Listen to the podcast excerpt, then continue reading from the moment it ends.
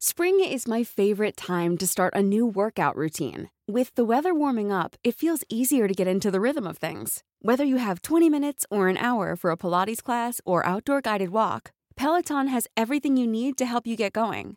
Get a head start on summer with Peloton at onepeloton.com. Spring is my favorite time to start a new workout routine. With the weather warming up, it feels easier to get into the rhythm of things. Whether you have 20 minutes or an hour for a Pilates class or outdoor guided walk, Peloton has everything you need to help you get going. Get a head start on summer with Peloton at onepeloton.com.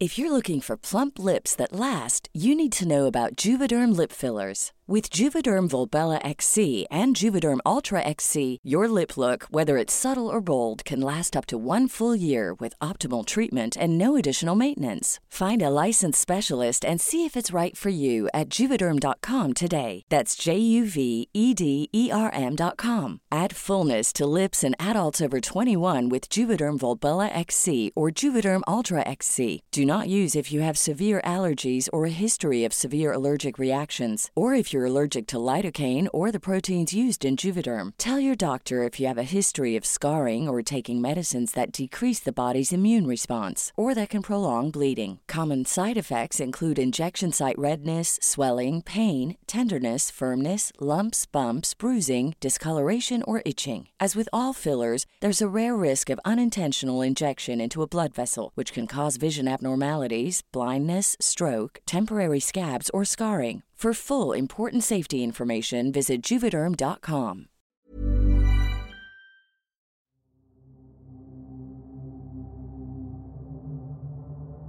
Hola, mi nombre es Diego y quiero compartir una experiencia que viví en verano del 2023, en Mérida, Yucatán.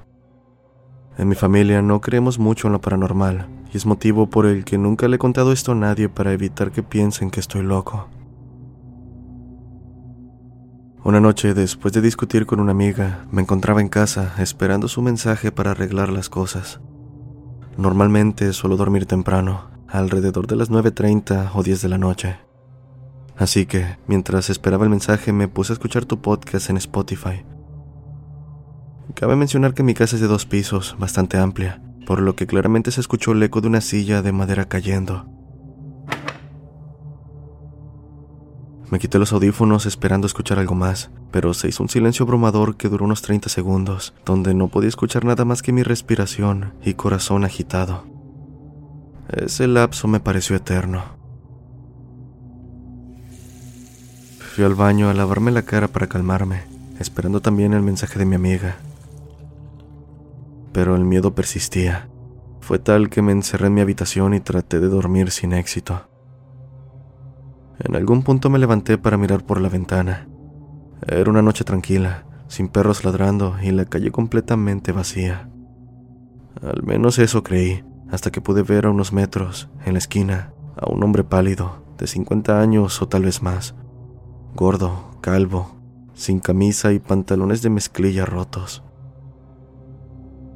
Aquella visión provocó un vuelco en mi estómago, pues jamás había visto un tipo con ese aspecto en los años que tenía viviendo en ese lugar. Por si fuera poco, era más o menos la 1.40 de la mañana. Me quedé paralizado sin saber cómo reaccionar mientras fijaba mi vista en esa figura. No sé si tenía algo que ver con los ruidos en mi casa, que continuaban a manera de pasos. Pensé que podrían ser mis padres, pero nunca escuché que abrieran la puerta esa noche. Al final simplemente me acosté y fingí dormir. Esta es una experiencia que nunca olvidaré. Gracias por escuchar mi relato.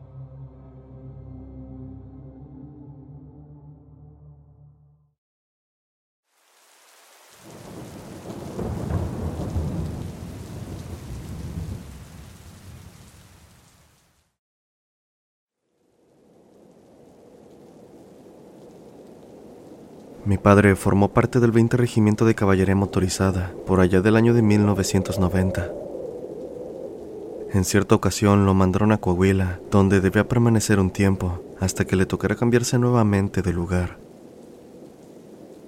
Me contó que donde le tocó apostarse había un árbol quemado, el cual, por parte de los locales, se enteró que le había caído un rayo. También se podía ver una escuela y un panteón, este último un tanto peculiar, pues las tumbas datan entre los años 1400 y 1500. Mira, Polly, como le decían a mi padre, en estas tumbas se enterraban a las personas con oro y joyas, le dijo un superior. Él había escuchado al respecto, pero no era algo que le interesara.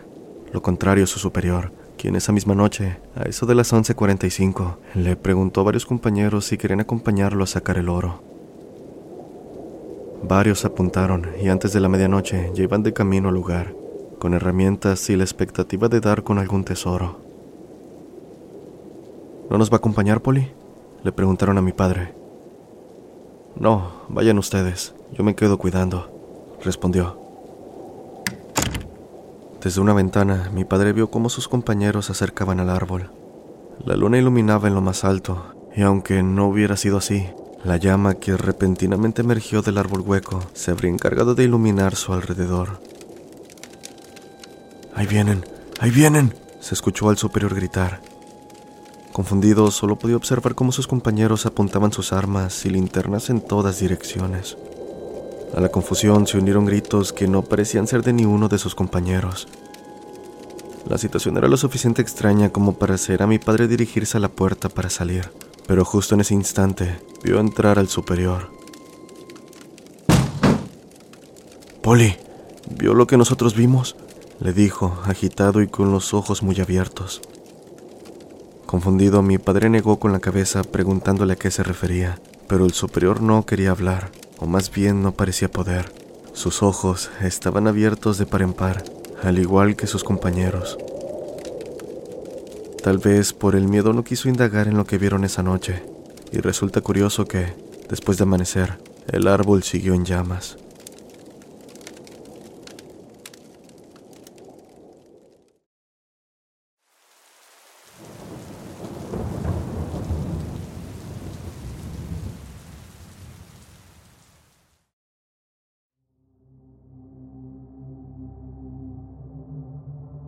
Escribo porque finalmente he tomado el valor suficiente para contarte esto. Soy de Nicaragua, para ser más específico, del municipio de Diriamba, departamento de Carazo. Verás, mi familia es algo escéptica, por lo que no creemos mucho en cosas relacionadas a lo paranormal. En total, en mi casa somos cuatro, mi padre, madre, hermano y yo. Así que aclarado el punto, no se tienen registros sobre eventos extraños en la casa. Quiero decir, alguna muerte trágica o evento paranormal por más pequeño que pueda ser. Por lo que me tomó de sorpresa ver de un tiempo para acá sombras sin razón alguna. Solo aparecen por una fracción de segundo, suficiente para percatarme de su presencia. Por lo general, ocurre cuando volteo detrás de mí al escuchar un ruido. Es de aquello que nació un miedo a la oscuridad, especialmente cuando estoy por dormir.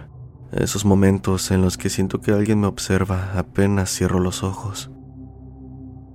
Le he contado sobre esto a mi madre en más de una ocasión, pero como dije, no se suele hablar de este tipo de temas, por lo que mi madre solo me dice que no es nada para preocuparse, nada más allá de una pesadilla que se siente real. En verdad quisiera creer lo mismo, pero esa maldita incomodidad no se va. Me acompaña hasta que el sueño me vence. Cabe decir que también hace un año duermo solo. Antes de eso, mi gato Robert me acompañaba todas las noches, hasta que, por causas que desconozco, falleció.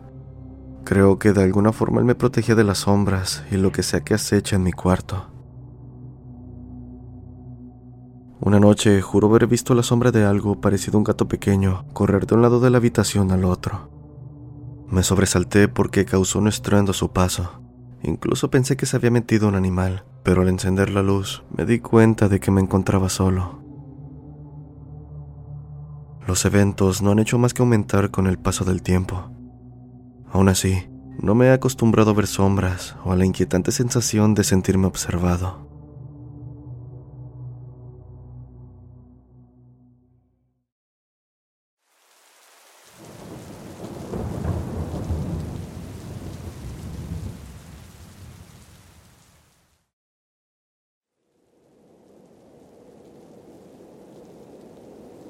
El 22 de diciembre del 2022 perdimos a mi abuela. Antes de que ocurriera, estuvo internada dos semanas con un panorama médico desalentador. La doctora a cargo nos preparaba para lo peor, aunque extrañamente, apenas días después mostró una inexplicable mejora y pronto fue dada de alta. Durante ese pequeño lapso en el que estuvo internada, la doctora contó a mi tía que se encontró con un sujeto, quien decía ser hijo de mi abuela, Entabló una conversación con él, aunque, en el momento que le preguntó su nombre, el sujeto se retiró, diciendo que no podía revelarlo. Ella se lo platicó a mi tía, destacando la importancia de no dejar sola a mi abuela, ya que era una persona mayor y la soledad podía afectarla. Una persona vino a visitarla hace unos minutos, diciendo que era un familiar, mencionó la doctora. Lo describió como una persona alta, de barba descuidada y muy flaco, mi tía aseguró que la abuela no se quedaría sola ni un momento, deteniéndose a media frase en cuanto se percató de la peculiar descripción del sujeto.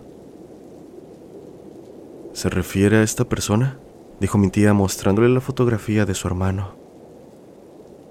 Al escuchar la respuesta positiva de la doctora, mi tía rompió en llanto, pues él había fallecido hace siete años. Pensó que podría tratarse de alguien parecido, pero no había nadie que se le pareciera en la familia.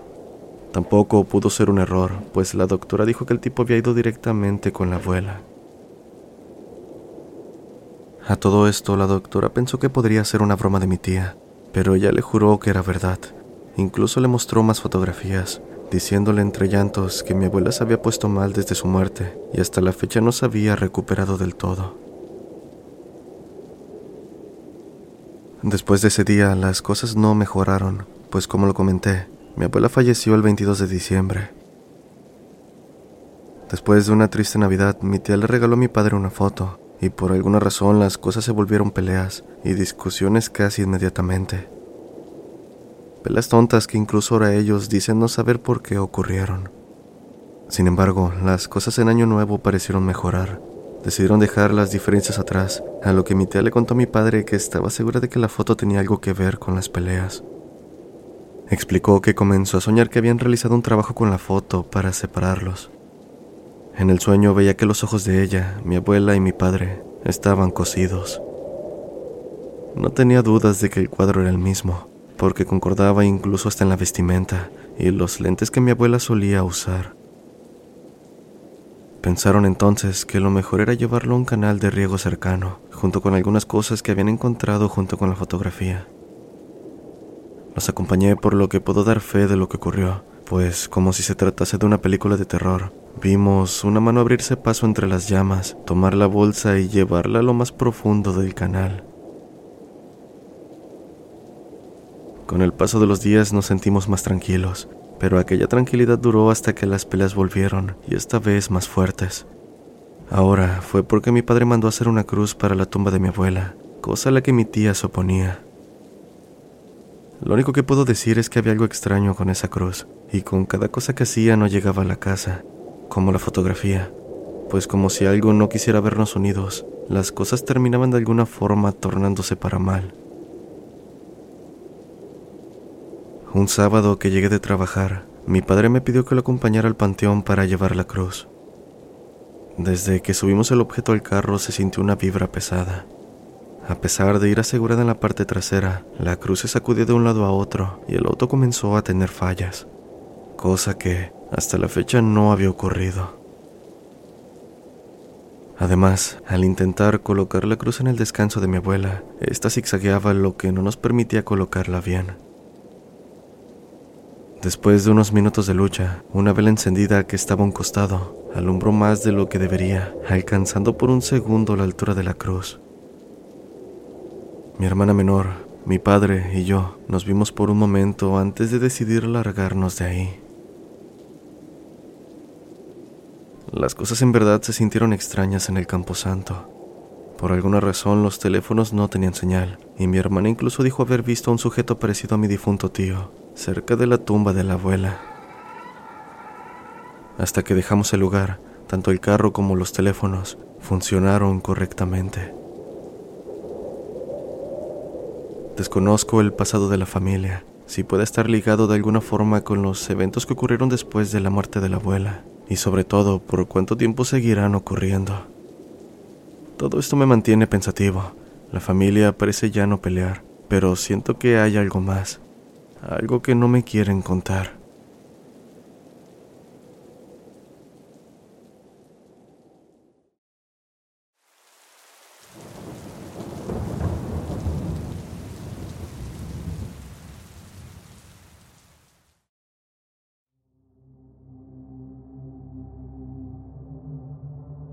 Posadas le dio la bienvenida a Sofía con un nuevo departamento, en un edificio alto junto a un banco con historia. Durante el día la vida parecía común, pero al caer la noche comenzaban aquellos sonidos extraños. Al principio Sofía se tomaba a la ligera esos murmullos nocturnos. ¿Vecinos ruidosos? Tal vez, pero conforme pasaba el tiempo, los susurros tomaban forma, como si estuvieran vinculados de alguna manera con el viejo banco cercano. Investigó un poco, descubriendo que años atrás dicho banco fue escenario de un robo a mano armada, con tiros mortales y pérdida de vidas. La leyenda urbana sostenía que los espíritus de los ladrones y de quienes perdieron la vida en ese episodio aún deambulaban por el lugar, cargados de odio y rencor. Los empleados con un odio profundo hacia los ladrones por arrebatarles la vida, y los ladrones con un rencor eterno por haber fracasado en el robo de sus vidas. Los espíritus de los ladrones, resentidos y llenos de furia, no solo deambulaban, buscaban causar estragos en el banco. En la oscuridad de la noche, provocaban ruidos ensordecedores, movían objetos y creaban sombras que atemorizaban a quienes vivían en el complejo de departamentos y a los vecinos de las calles aledañas. El banco, convertido en su patio de juego macabro, se llenaba de una energía ominosa que se extendía a cada rincón, haciendo que todos sintieran el peso de la tragedia pasada. Los murmullos, al volverse más intensos, a veces parecían dirigirse directamente a Sofía. Se dio cuenta de que algo no encajaba, pero ni loca se aventuraba a entrar al banco. En cambio, optó por grabar los sonidos. Al revisar las grabaciones, detectó patrones, mensajes, como si los espíritus de los antiguos empleados bancarios intentaran comunicarse con ella de alguna manera, aunque sin palabras claras. Los sonidos no solo eran caóticos, tenían una especie de lamento y urgencia, como si quisieran contarle algo importante, algo que se quedó atrapado en el tiempo. Cuando Sofía compartió la historia con el barrio, desató un revuelo. Vecinos y curiosos se agaloparon para escuchar las grabaciones, y algunos aseguraban sentir escalofríos al oír los murmullos. Con el tiempo, estos sonidos no solo cesaron, sino que también dejaron una especie de huella en el aire. En sus sueños, Sofía sentía la presencia de esos trabajadores bancarios, como si estuvieran agradeciéndole de formas sutiles. Susurros suaves que no asustaban, sueños reconfortantes y una presencia leve como si estuvieran presentes para expresar su gratitud de una manera que solo trascendía lo terrenal. Estos mensajes misteriosos la guiaron hacia un entendimiento más profundo. Comprendió que, más allá del odio y rencor de los ladrones, los empleados deseaban que su historia fuera conocida, que la verdad saliera a la luz. En las noches más oscuras, Sofía percibía una presencia sutil. Aunque los murmullos habían cesado, quedaba un eco suave del misterio que le acompañaría siempre. Posadas guardaba en su memoria el enigma del banco y los susurros que, gracias a Sofía, encontraron un atisbo de paz. Sofía es mi exnovia. Vivía en el norte de mi provincia, pero se mudó a la capital, que es la ciudad donde vivo. Luego de un encuentro sorpresivo, me contó lo que le había pasado, que tuvo mucho miedo, pero fue valiente al enfrentar esa situación. Hoy día puede dormir en paz, aunque por más que ella no haya invitado a nadie a su departamento, siente que ya no vive sola.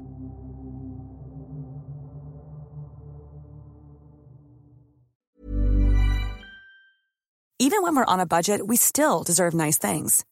Quince is a place to scoop up stunning high-end goods for 50 to 80% less than similar brands. They have buttery soft cashmere sweaters starting at $50 luxurious Italian leather bags, and so much more. Plus, Quince only works with factories that use safe, ethical, and responsible manufacturing. Get the high-end goods you'll love without the high price tag with Quince. Go to quince.com/style for free shipping and 365-day returns.